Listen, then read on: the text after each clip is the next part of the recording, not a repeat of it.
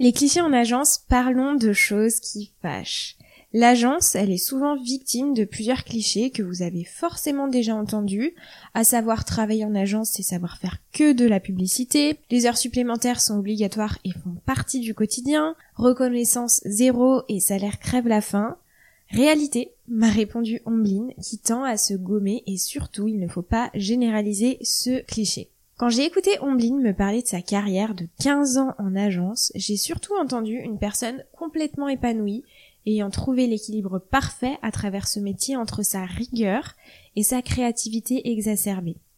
Et elle a très bien décrit d'ailleurs, on peut être créatif en faisant un budget ou en trouvant des solutions à des problématiques. Au-delà de la vie en agence, cet échange c'est vraiment une invitation à s'ouvrir sur la notion de shopper, vous le verrez, qu'on souhaite vraiment tous conquérir, ou plutôt comment faire la différence au plus proche de l'acte d'achat sur les derniers mètres. On est revenu euh, toutes les deux sur le parcours d'Ombline qui pourra, j'espère, en inspirer beaucoup. En immersion sur le métier d'activation, ses enjeux, ses challenges plus que stimulants. La vie en agence qui pourra lever le voile sur beaucoup de clichés. Et puis enfin, comment parler à notre shopper en période d'inflation. Spoiler alerte, vous le verrez, je reviens également sur mon premier entretien d'embauche pour être chef de secteur à l'époque et sur une question piège à laquelle j'aurais su répondre si j'avais écouté cet épisode.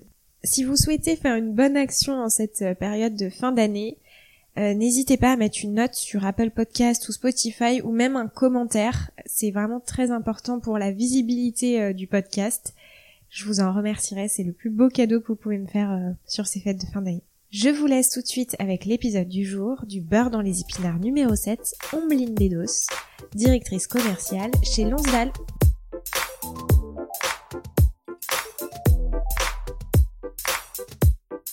Eh ben écoute Ombline, je suis ravie euh, de t'avoir sur le podcast Sans filtre ajouté. Merci aussi euh, de m'accueillir euh, dans votre agence. J'ai plein de questions à te poser et puis euh, ce matin en venant euh, dans le train, je me suis amusée à lire euh, les recommandations que tu as reçues sur LinkedIn. Je trouve que ça en dit beaucoup aussi sur, sur la personne que je vais avoir en face de moi. Et il y en a beaucoup qui te décrivent comme une experte du shopper et des problématiques retail. et du coup, c'est top parce qu'on a plein de choses à se dire en ce sens. Est-ce que tu pourrais nous dire quelques mots tout d'abord sur comment tu es arrivé bah, à ce niveau d'expertise finalement? Et puis qu'est-ce qui te passionne dans ce métier tout à fait. Eh ben écoute, en effet, Salomé, c'est un métier de passion. Donc, je me présente quand même. Donc, je suis Ombline Bedos. Euh, je suis directrice commerciale au sein de l'équipe activation de l'agence Lonsdal. On a un petit nom de scène. On s'appelle Loop. Euh, et alors, l'activation, pourquoi? Euh, J'ai un parcours très très classique euh, d'étudiante qui a fermé des portes plutôt qu'en a ouvertes pour exactement chercher quelque chose qui l'attirait particulièrement. Et en fait, euh, un mélange de fibres créatives et de gestionnaire de choses carrées, bien pensées, m'a tout de suite orientée sur un métier de gestion de projet et donc en agence. Et en agence, euh, pour moi, ça reflétait la liberté d'être tel qu'on est, très basiquement euh, dans la tenue vestimentaire, mais aussi dans le fait de prendre le meilleur du potentiel de chacun. Et donc c'était extrêmement important pour moi d'avoir cet équilibre entre une forme de rigueur et une créativité exacerbée, parce que on peut clairement être créatif en faisant un budget, en, contournant des problèmes, et c'était extrêmement important pour moi. Donc voilà un petit peu euh, comment je suis arrivée là, mais aujourd'hui je suis un peu un dinosaure dans le monde de l'activation. Euh, j'ai toujours travaillé dans des agences pure player de l'activation, des petites, des moyennes, des grandes. Euh, on peut aussi se dire que à ce moment-là, l'activation ne s'appelait pas activation. On est passé par de la promotion des ventes, donc très très business, euh, ou du euh, euh, hors média. Enfin bref, on a eu plein de dénominations. On va dire qu'aujourd'hui l'activation met tout le monde d'accord sur le cœur du métier. Et, du coup, j'ai évolué dans des agences toujours avec cette particularité-là de faire ce métier-là par opposition à ne pas faire euh, de la com, de la pub ou d'autres euh, grands médias. Donc euh, donc aujourd'hui, ouais, 15 ans 15 ans derrière moi, mais toujours aussi passionné et enrichi parce que chaque jour est un nouveau jour, une nouvelle problématique. Et ça, c'est vraiment génial aujourd'hui dans, dans de, de, ne pas avoir l'impression de travailler parce que clairement, euh, se mettre dans la peau de nos consommateurs finaux et dans ses baskets, c'est presque s'adresser à soi-même et trouver la meilleure façon de pouvoir euh, faire vivre une expérience, euh, dépasser le simple fait d'acheter un produit et d'aller au-delà, et donc du coup de, de penser à ce que j'aimerais qu'on me propose et donc de le mettre en œuvre. Donc ça, c'est vraiment génial. Et je vais te partager aussi une anecdote euh, lors de mes premiers entretiens, enfin en tout cas quand je suis passée sur le terrain, celle qui m'avait recrutée à l'époque m'avait demandé, alors moi je venais d'un parcours marketing, mais pour le coup j'avais jamais touché à l'activation. Et on m'avait posé la question euh, quelle est la différence entre le consommateur et le shopper? Et ça m'avait vraiment posé une, colle parce que pour le coup j'avais réfléchi à, à tout, Sauf à ça, ce qui paraît complètement évident, et aujourd'hui, avec un tout petit peu plus d'expérience, je me dis, comment tu n'as pas pu répondre à cette question. Est-ce que tu pourrais justement nous expliquer avec tes mots, avec ton expérience, euh, quelle différence toi tu y vois? Alors moi, la différence, elle est vraiment très pratique ou fonctionnelle. Euh, on parle de prospects, donc euh, des consommateurs qui n'en sont pas encore. potentiellement, le shopper, il peut être soit ce prospect dans un univers, une zone de chalandise avant qu'il devienne notre propre consommateur, ou aussi, de façon très littérale dans la définition, être celui qui achète le produit, mais pas celui qui le consomme. Donc, grosso modo, on est quand même sur euh, une population qui est à proximité d'un acte d'achat, d'une décision, euh, qui peut être déjà un conso ou pas encore un conso, ou en tout cas être l'intermédiaire avec le conso. Donc, en gros, aujourd'hui, pour nous, quand on parle de shopper expérience ou de shopper marketing, on est au plus proche de l'acte d'achat, on est sur les derniers mètres, et on est sur vraiment ce qui va faire la différence et travailler la préférence de marque. Quant au consommateur, qui va être finalement celui qui va euh, déguster un produit en alimentaire, qui va vivre une expérience servicielle ou faire autre chose, mais qui va vraiment être la personne qui va réaliser et vivre la promesse de la marque. Donc on pourrait le différencier un petit peu comme ça, et, je pense que vraiment les définitions euh, nous aident un petit peu à faire cette différence. Mais je comprends la colle. Il y a quelques années, ça aurait été une colle aussi pour moi. Ombline, t'as passé 15 ans en agence, euh, c'est pas rien, et l'agence, ben malheureusement, elle est souvent victime de plusieurs clichés en tout genre que je pense dans une vie professionnelle, euh, en marketing, euh, enfin de, près ou de loin de l'agence, on entend souvent, euh, voilà, on entend dire que l'agence c'est que de la publicité, que les heures supplémentaires sont obligatoires et font partie même du quotidien.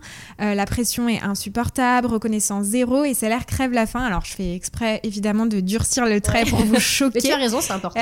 voilà. C'est des choses qui sont dites ou qui sont perçues, donc Exactement. on va en parler. Voilà. Et en plus, on connaît donc pour alimenter tout ça, un compte qui, a grimpé ces derniers temps, c'est Balance ton agence. Je pense que tu, dois le connaître, qui a montré aussi plusieurs casseroles que certaines agences ont accumulées. Alors après, qu'on soit pour, contre, vrai, faux, euh, c'est pas ce débat-là qu'on va prendre.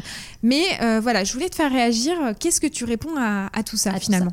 Euh, Bah moi, par mon propre parcours et expérience, peut-être que j'ai une chance folle, mais ça restera des clichés pour moi. Par contre, je sais euh, pertinemment, ayant évolué avec euh, un entourage qui a vécu dans plusieurs agences, plusieurs expériences, que c'est une réalité.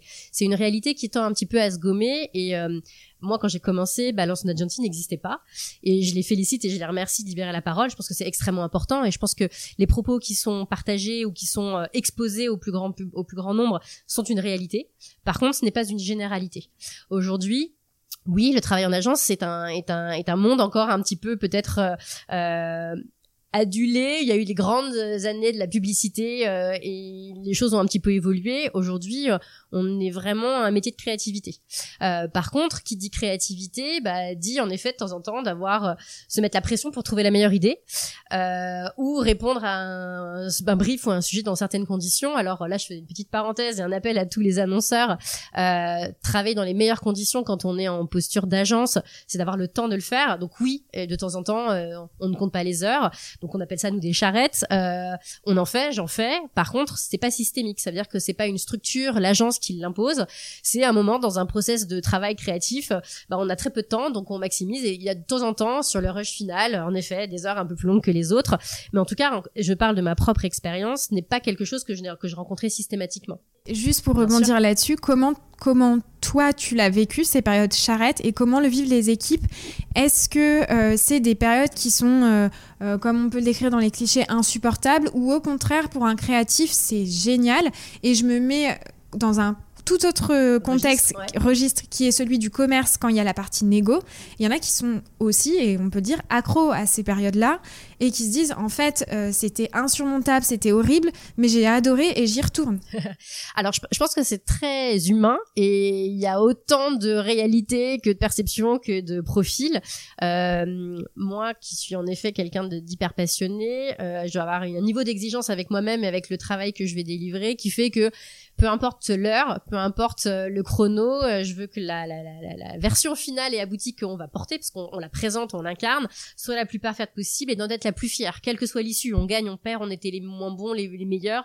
Je veux être fière du travail. Et la dynamique, du coup, portée par euh, une équipe avec les créatifs, va souvent dans cette dynamique-là, vraiment, de se dire, on donne le meilleur de nous-mêmes, euh, tant pis si du coup ça dérape un peu au niveau des horaires, mais c'est jamais fait sous la pression. On essaye bien sûr de s'organiser, on essaye de devancer, de prendre des ressources supplémentaires si on a besoin. Donc encore une fois, c'est pas une fin en soi. Par contre, c'est souvent né d'une dynamique et de quelque chose d'extrêmement positif. Euh, et en général, c'est vraiment sur le rush final. Donc c'est quand on veut mettre la cerise sur le gâteau. Euh, et donc on a tous envie euh, que le travail qui a été fait, cette énergie, porte ses fruits. Donc, on est tous prêts à le faire, mais encore une fois, dans des limites raisonnables. On se parle pas de passer des nuits entières à l'agence. Euh, on se parle d'avoir voilà des agendas un tout petit peu euh, un peu plus longs que d'habitude. Mais encore une fois, c'est toujours fait dans un élan de collaboration et de solidarité les uns avec les autres dans une équipe. Donc, à mon sens, et j'espère que je ne trahis personne, mais que c'est toujours plutôt bien vécu. Est-ce que tu peux nous raconter aussi, euh, bah voilà, ta vie en agence, comment t'es à comment t'en es arrivé là aujourd'hui? Peut-être ton parcours, euh, tes différentes expériences. Alors, comment j'en suis arrivée là? Donc j'en ai un tout petit peu parlé en, en introduction. Euh, profil très ouvert, euh, plutôt gestionnaire. Euh, j'ai eu différentes euh, expériences en RH, en com interne, en marketing, et en fait à chaque fois il me manquait cette petite touche de fantaisie, cette petite créativité.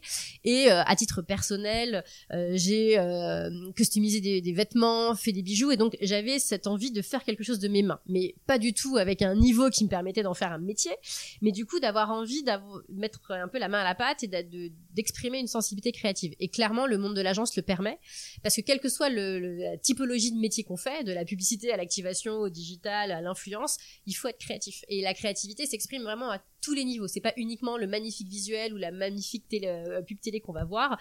C'est au-delà de ça, et notamment dans un métier qui rebondit sur des problématiques.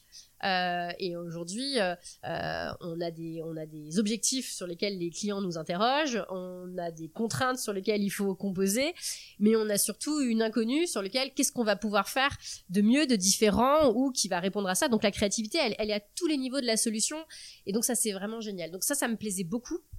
Et j'ai surtout, moi, dans, dans le métier de la communication au sens large du terme, essayé de chercher la bonne structure. Et ça, c'est un vrai conseil que je peux donner à ceux qui sont intéressés par le monde de l'agence. Euh, oui, il peut y avoir des agences avec euh, des dérapages, c'est une réalité. Par contre, c'est clairement pas la majorité, je pense. Il y a tout type de structure en termes de taille, en termes de culture d'entreprise, en termes d'incarnation euh, plus ou moins forte. Et il faut que chacun trouve chaussure à son pied, c'est extrêmement important. Euh, moi, au démarrage, euh, je suis rentrée en fin d'études dans une année en intégration contrat pro dans une grosse agence. Donc, ça m'a un peu tout appris, donc c'était vraiment très chouette. Par contre, ça m'allait pas parce que très très grosse structure. Euh, trop impersonnel pour moi. Euh, j'avais besoin d'être dans, un, dans, une, une équipe un petit peu plus réduite et d'avoir cette liberté de parole, mais aussi d'être euh, accompagné par un mentor pour m'accompagner. Euh, et donc aujourd'hui, le meilleur conseil que je pourrais donner si on veut aborder le monde de l'agence, c'est vraiment de trouver son goût de match. Son goût de match, c'est quoi? C'est c'est qu'est-ce qui répond à ses envies pro et à ses envies perso? Euh, par rapport à une agence, il y a des très très belles agences sur le papier, des agences qui font rêver. Euh, il y en a qui, au sein desquelles on continue de rêver parce que c'est génial. Il y en a d'autres où c'est un peu plus compliqué, mais je pense que c'est vraiment une question de personnalité et on est tous différents par rapport à ça, donc il n'y a pas de règle. Euh, moi, j'avais besoin d'une structure à taille humaine et pour ce faire, euh, et trouver un petit peu cette zone de confort et ne pas être déçu, parce que c'est quand même dur de trouver un job euh, et donc de trouver le bon. Euh, moi, j'avais utilisé la technique de l'infiltré.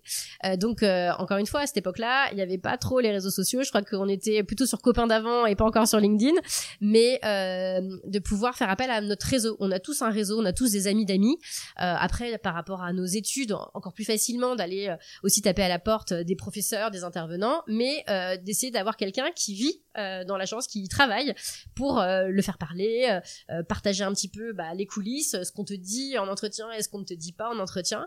Et donc j'ai finalement réussi à construire mon parcours comme ça en faisant confiance aux gens qui m'entouraient par rapport à leur feedback et en me disant on a des aspérités, des valeurs communes, je pense que là je vais bien me plaire. Et c'est un, je pense que ce conseil, grâce à LinkedIn ou à tous les modes de, modes de communication, est encore plus simplifié, mais il faut vraiment le faire.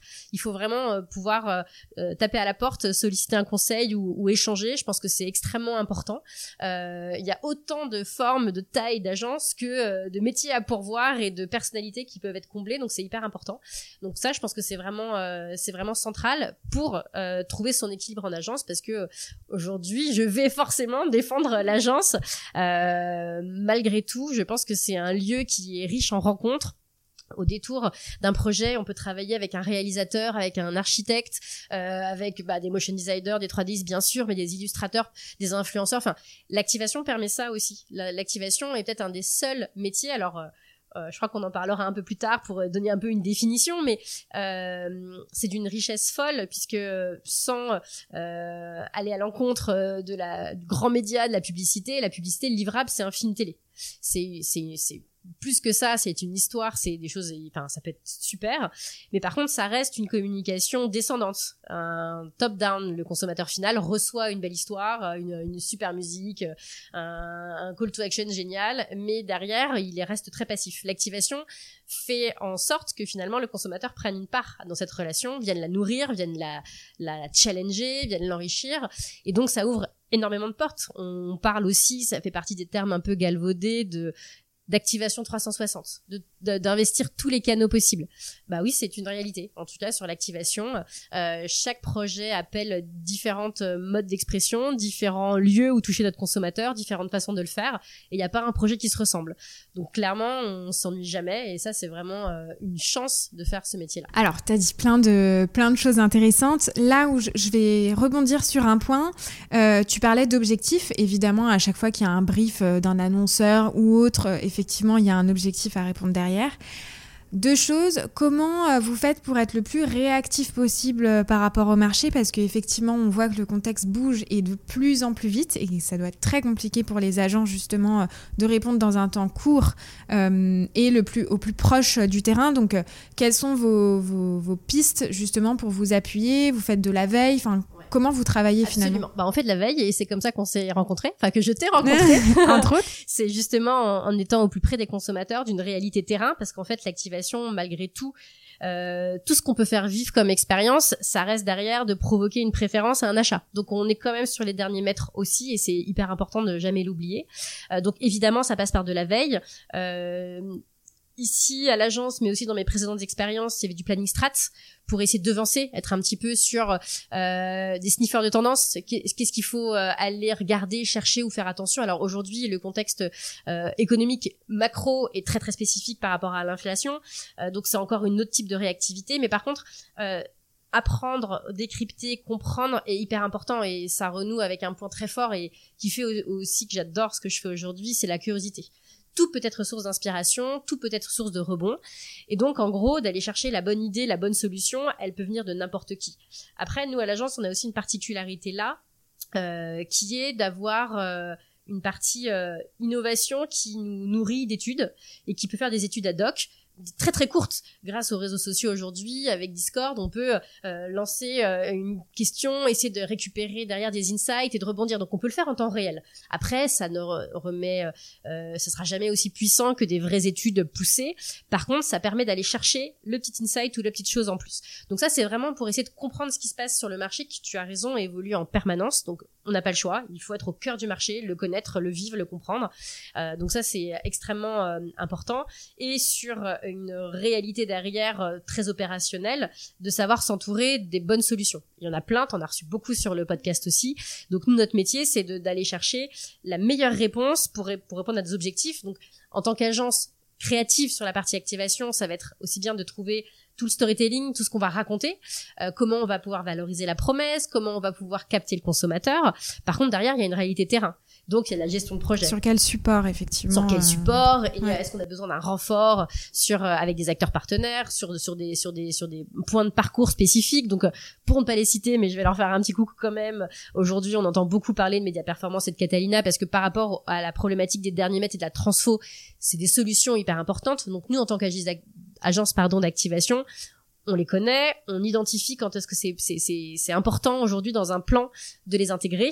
Euh, et donc ça peut être des solutions comme ça, mais comme des startups ou imaginer une solution de demain qui n'existe pas.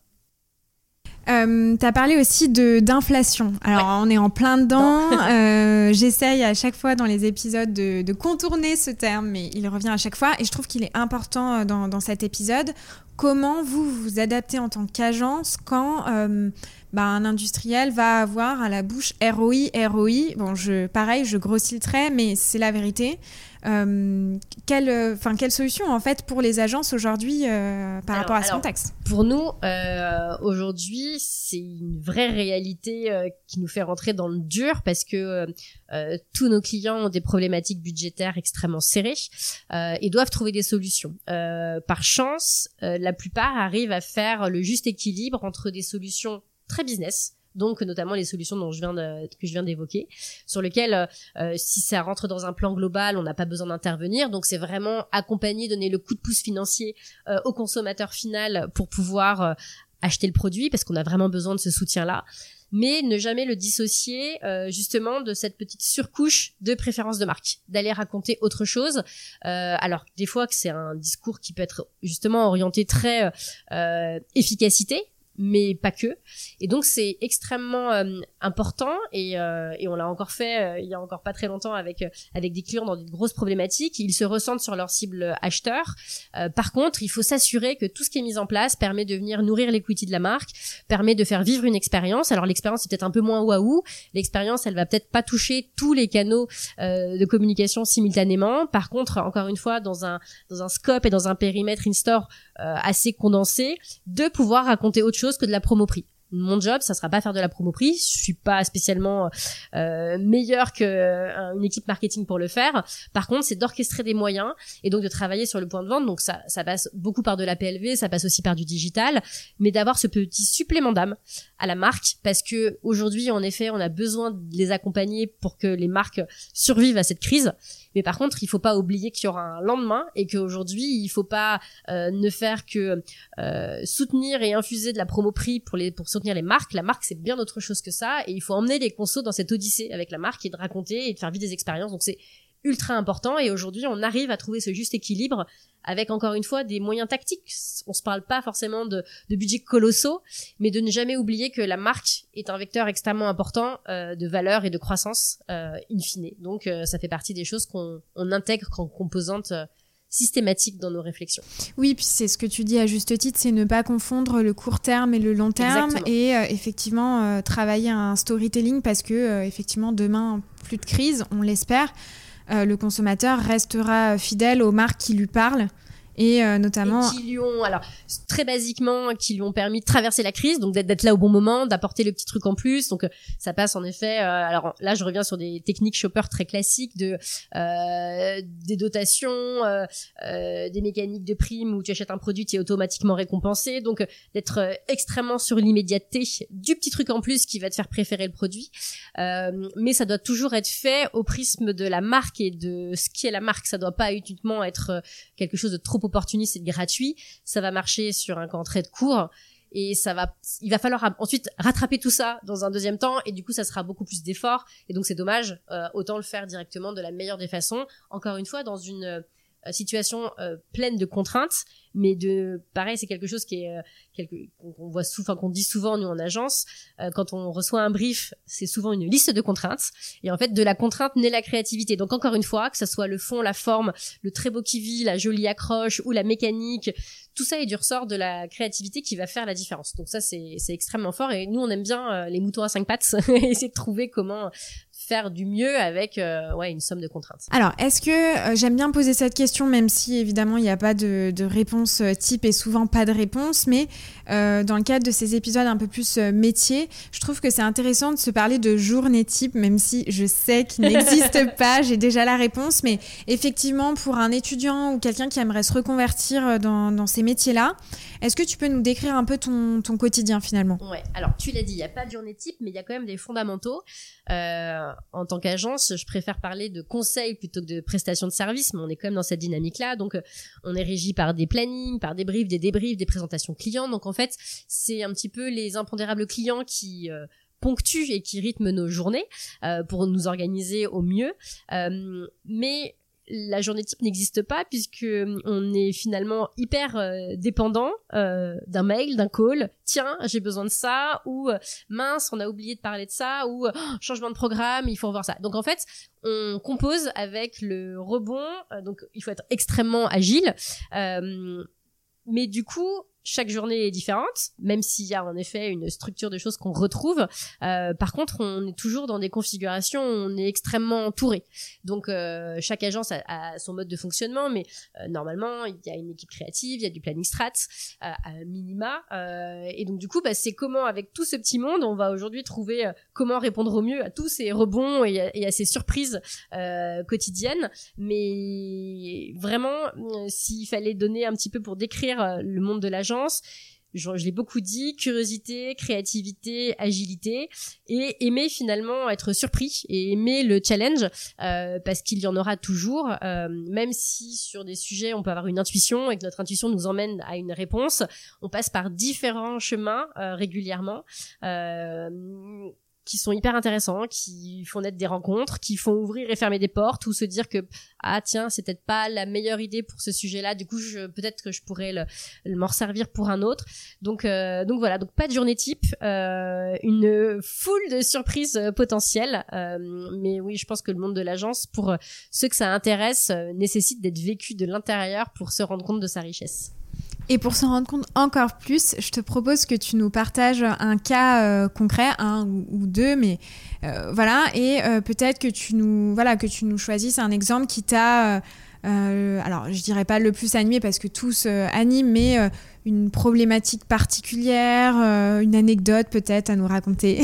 alors ça va être, ça va être tout frais parce que c'est un sujet sur lequel on a travaillé il y a vraiment très très peu de temps alors déconnecté des problématiques contextuelles aujourd'hui, mais euh, aujourd'hui on est dans une dynamique un peu plus macro de transition vers une alimentation plus durable, et donc euh, d'essayer avec bon il y a toute la partie euh, RSE RSM qui est extrêmement importante qui doit être traité, euh, mais qui n'est pas la seule façon d'amener le consommateur à évoluer son comportement et sa consommation. Et donc on a travaillé euh, main dans la main avec euh, une marque dont le principal job était de faire switcher les consommateurs d'un produit standard à un autre. Et donc aujourd'hui, ce, cette problématique, ce mode de switch est extrêmement intéressant parce qu'il s'applique à différents secteurs, à différentes problématiques, surtout quand il va vers du meilleur. Donc c'est encore plus chouette d'accompagner ce genre de ce genre de marque. Euh, et donc ça nécessite d'étudier le consommateur, ça nécessite de décrypter parce qu'en général, même si ça peut être des des secteurs un peu innovants, il y a plusieurs entreprises qui sont mobilisées. Donc du coup les propositions de valeur sont un peu différentes, mais arrivent dans des timings assez assez similaires. Et donc c'est d'arriver à faire la différence, de créer une personnalité, une marque et de répondre vraiment très précisément au consommateur pour l'inviter à switcher. Il y en a qui sont mûrs, des consommateurs, toujours, pour euh, aller de, tester quelque chose de nouveau. D'autres qui sont vraiment très réfractaires et l'idée c'est bien sûr de convaincre les réfractaires et de mettre tout en place pour le faire. Et donc aujourd'hui, on, là j'ai une problématique en tête, mais on en a eu plusieurs. Alors je vais pas forcément citer les marques, mais mais dans des univers extrêmement différents et c'est vraiment passionnant parce qu'on a l'impression à notre humble euh, petite part du processus de faire avancer les choses et euh, d'être partie prenante en effet de cette transition, même si derrière euh, ce sont des jolies créations, ce sont des mécaniques business et tout, euh, d'être impliqués dans le processus de changement. Donc ça, c'est vraiment très chouette et c'est des sujets qui arrivent qui sont de plus en plus nombreux euh, et qui sont vraiment intéressants parce qu'encore une fois, c'est se mettre dans les baskets d'un consommateur, de mettre un jour la casquette du réfractaire, de l'autre euh, du déjà sensibilisé et d'essayer de lever tous les freins et d'apporter la meilleure réponse possible. Et ça, c'est vraiment top. Écoute, euh, on arrive euh, à la fin de cet épisode. J'ai euh, une question un peu à crible du podcast. Est-ce que il y aurait un sujet que tu aimerais entendre en particulier, une personne ou une marque? Euh, que tu aimerais entendre euh, prochainement sur le podcast Alors j'aurais tellement de gens possibles. Tu as déjà fait un super boulot parce que euh, aujourd'hui pour avoir une vision grosse masse de l'agro entre le terrain, les marques, les directeurs de magasins, on a un panel extrêmement large et donc merci d'avoir ouvert ça aussi aux agences puisque du coup c'est c'est une autre typologie de métier qui euh, et satellite de ton univers. Euh, écoute, tu me prends un peu au dépourvu parce que je pense que j'aurais mille et une une marque que j'adorerais entendre. Euh, je pense principalement, potentiellement, à des, des plus petites marques, à des startups. Euh, peut-être dans le végétal, euh, des choses. Enfin, je sais que j'aime beaucoup euh, tout ce qui est fait sur pour nourrir demain, et donc vraiment être à la pointe de l'innovation. Tu fais beaucoup de salons, donc on a aussi mis en lumière, et je trouve génial de se dire comment est venue l'idée d'aller chercher ça. Il y a les carrés futés, enfin il y a plein de choses comme ça que, que je trouve absolument génial. Je leur souhaite longue vie et d'arriver à, à, se développer. Mais et ce que tu fais super bien aussi dans, dans le podcast, c'est de pouvoir partager ces parcours de vie. C'est quoi l'idée de départ? Comment on en est arrivé? Il y a forcément des embûches, mais qui encore une fois sont créatrices de valeur. Et je trouve ça vraiment génial. Donc n'importe quel euh, potentiellement intervenant de ce monde-là, je trouverais ça top de pouvoir euh, partager un petit peu leur, leur histoire. Avec euh, plaisir. Ça me fait encore pas mal de boulot, mais je vais aller chercher avec, euh, avec grand plaisir. Où est-ce que les auditeurs peuvent te retrouver s'ils ont euh, des questions, des, des, remarques, des feedbacks? Il y en a aussi qui aiment bien réagir sur les épisodes. Alors, je vais pas être très originale. sur LinkedIn, normalement, je réponds assez régulièrement. En tout cas, je suis connectée. Donc, Omblin Bedos sur LinkedIn sans aucun souci. je n'ai pas, comme toi, un super compte Instagram pour partager toutes les pépites et tous les benches. Donc, la meilleure façon de me retrouver, ça sera sur ce, ce C'est noté. Bah, merci beaucoup, Ambline. Merci, Salomé, à toi. merci beaucoup d'avoir été avec moi jusqu'à la fin de cet épisode. J'espère qu'il t'aura plu. N'hésite pas à m'écrire sur Instagram au nom de Sans filtre ajouté ou LinkedIn au nom de Salomé Charicton.